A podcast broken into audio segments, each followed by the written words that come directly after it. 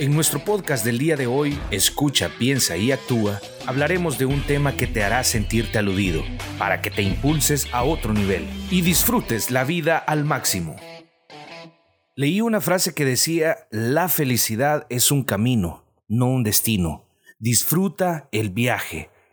Y díganme quién no quiere ser feliz. Todos queremos ser felices.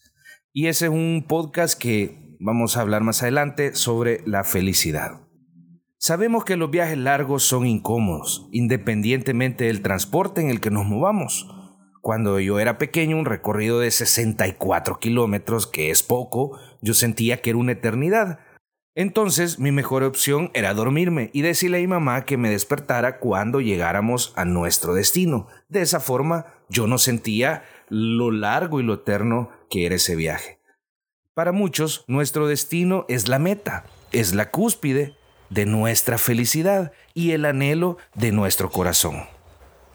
Quiero contarles una historia de un joven que en una ocasión hablando con su padre, su padre le preguntó, hijo, ¿qué deseas el día que te gradúes?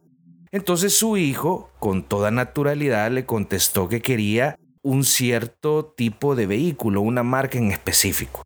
Su hijo sabía que él podía pagar absolutamente eso y mucho más pero él quería específicamente ese vehículo.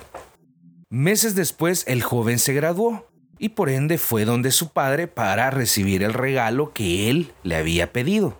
Este joven sabía esa concesionaria de vehículo cómo entregaba los paquetes, como eran especiales y eran vehículos muy caros. Él sabía la presentación en la que entregaban las llaves. Pero su sorpresa fue que cuando llegó vio un paquete en un envoltorio que simulaba un libro y de hecho él lo tomó en sus manos y sintió que era un libro. Inmediatamente él se enfureció y se lo tiró a su papá y le dijo, no era lo que yo te había pedido. Y ese joven salió de esa puerta y nunca más volvió a hablarle a su padre. 15 años después seguía como ese día, sin hablar con su padre, por lo molesto que estaba hasta que recibió una mala noticia su padre había fallecido. Después de su funeral, el que era un joven ahora era un adulto y tenía hijos. Y sus hijos querían conocer la oficina, el lugar, la casa donde su abuelo vivía, porque obviamente su padre nunca lo llevó a conocer a su abuelo. Estando él ahí, se sentó en el escritorio donde su padre lo recibió en esa ocasión para darle su regalo y vio que al lado izquierdo estaba el mismo regalo con el mismo envoltorio. Entonces él lo tomó, lo abrió y justo se dio cuenta que estaba lo que él aquella tarde se había imaginado. Era un libro. ¿Cuál libro era este? El mejor de todos, era la Biblia. Entonces él en sus sentimientos encontrados abrió ese libro y había un sobre que separaba unas hojas en particular y su padre había subrayado un capítulo completo y era Eclesiastés capítulo 3. Y yo los invito a ustedes que están escuchando este podcast que se tomen un tiempo, que agarren la Biblia y vean qué dice. Entonces el joven empezó a leer cada una de esas palabras y sus lágrimas empezaron a correr. Y sus hijos le preguntaron, papá, ¿qué te pasa? Y él dijo nada. Simplemente él recordó aquel día en el que su padre le había dado su regalo. El sobre que separaba las hojas que su padre había subrayado tenían una tarjeta y creo que se lo imaginan. Era la tarjeta de una concesionaria de vehículos y en la parte de atrás decía la siguiente frase. Hijo, eres una de las mejores partes de mi viaje en esta vida. Te amo y estoy orgulloso de ti. Felicidades y puedes ir por cualquier modelo que desees a esa concesionaria. Todo está pagado.